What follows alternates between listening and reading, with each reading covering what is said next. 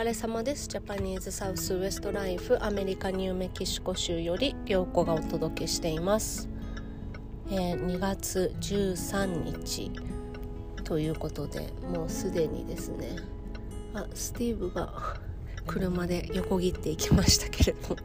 これからあの子供の迎えに行くところなんですけれどももうなんか2月半ばになっちゃうと思ってもうねスーパーボール終わりましたね。えっ、ー、と行ってきました。ラスベガス。あのー、すごい人でした。ものすごい人で。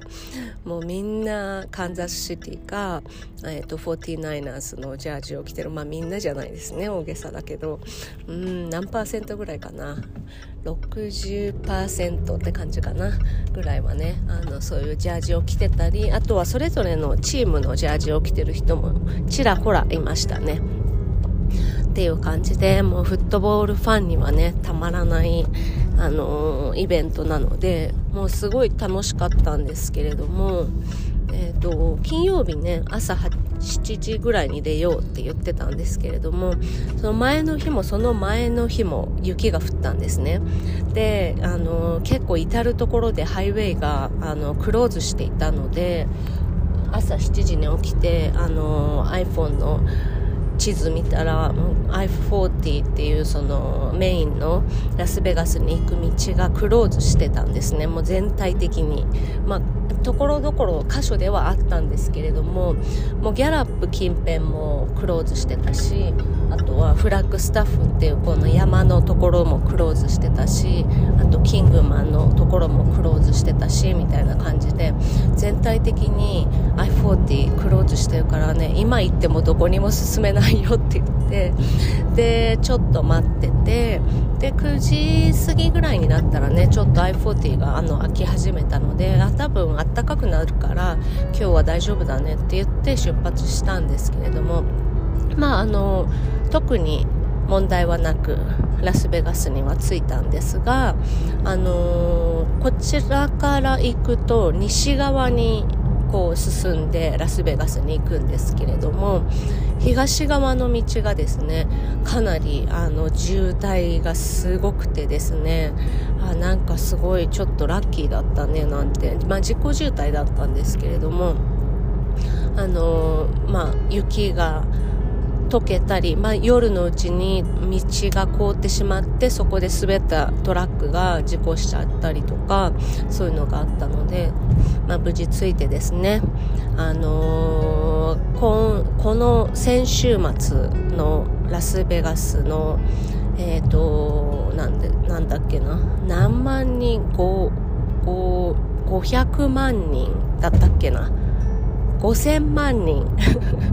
ラスベガスだけで5000万人というあの人が集まる。この週末にですよ。であのその経済効果はなんと600兆円みたいな。も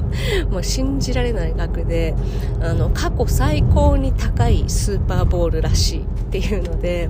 なんかねあの私の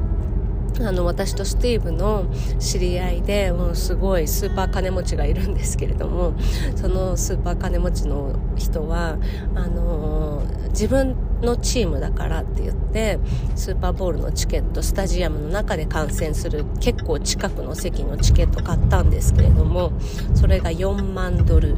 4万ドルっていうと日本円に直すと,、えーと、150円とすると、まあ、600万。一席ですよ。一席600万。もうそういう感じでまあ最後の最後はねなんかあのまあちょっとジョークで見てたんですけれどもまだチケット売ってるよとか言ってね前日に、えー、最後の最後はえっ、ー、と6500ドル。一席6500ドルとかだったからまあ一席80万とかが一番安いぐらいの感じでなってましたけれどももうそんな席だけでそれででもうもちろんね飲み物とか食べ物とかもめちゃくちゃ高いし、えーと、私たちはですねあのこのホテルにあるなんかシアターみたいなところであのみんなで観戦しましょうみたいなとあのちっちゃいシアターだったんですけれどもさ200人ぐらい入ったのかなところで観戦したんですけれども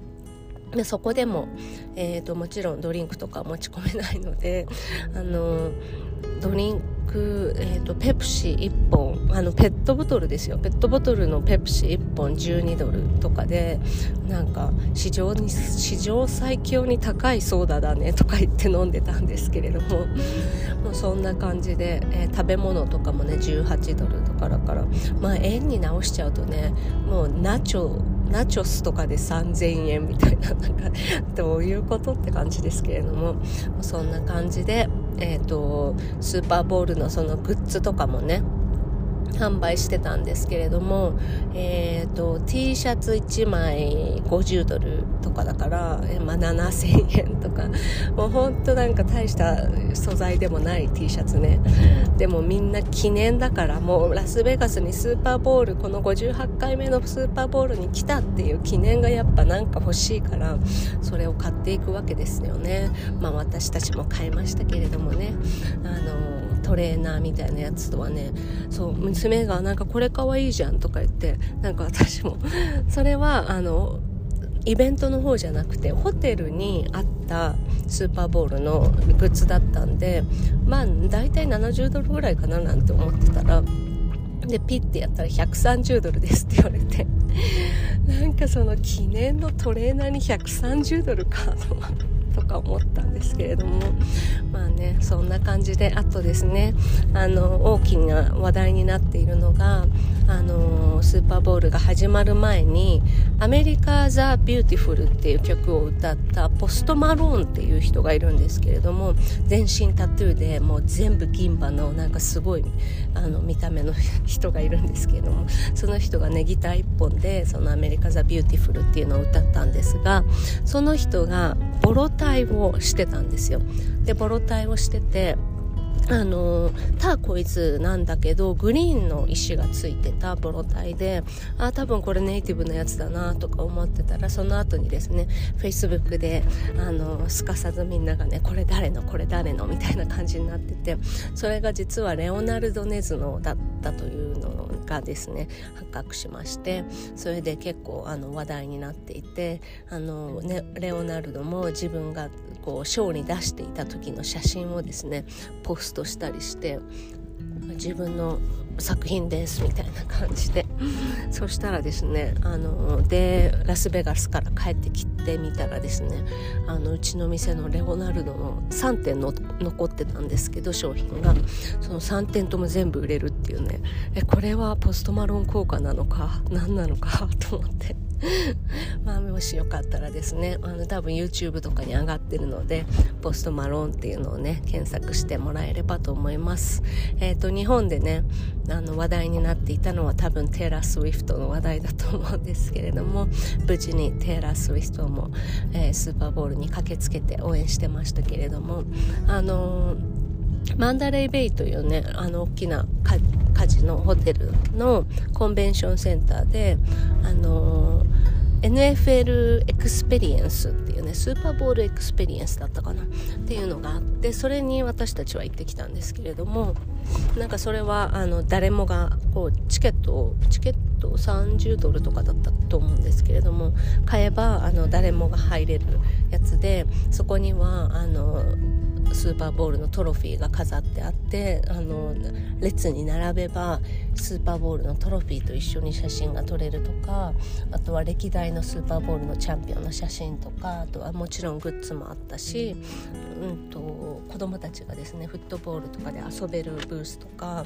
あのそれぞれのチームのドラムとかバンドの人たちが演奏してたりですね。あとはスター選手これから来るスター選手のサイン会とかそういうのもあったりして多分あのフットボールファンにはねめちゃくちゃたまらないイベントだったんですけれども。私もあのブロンコも好きだしゲーム見るのも結構好きなんですけれどもこのあの2つのチームは別にこう特にあの、まあ、スティーブはちょっとどっちかといえばカンザスシティのあのクォーターバックはうますぎて若すぎて好きじゃないっていう なんかだからできればナイナーズに勝ってほしかったとか言ってたんですけれども。そんな感じでですねあのラスベガスのメイン通りを歩いてるとですねそこら辺から「ナイナーズ」とか聞こえてきてですねそこあのそのチームの人たちがそれに応えるみたいなもう大いに盛り上がってましたね、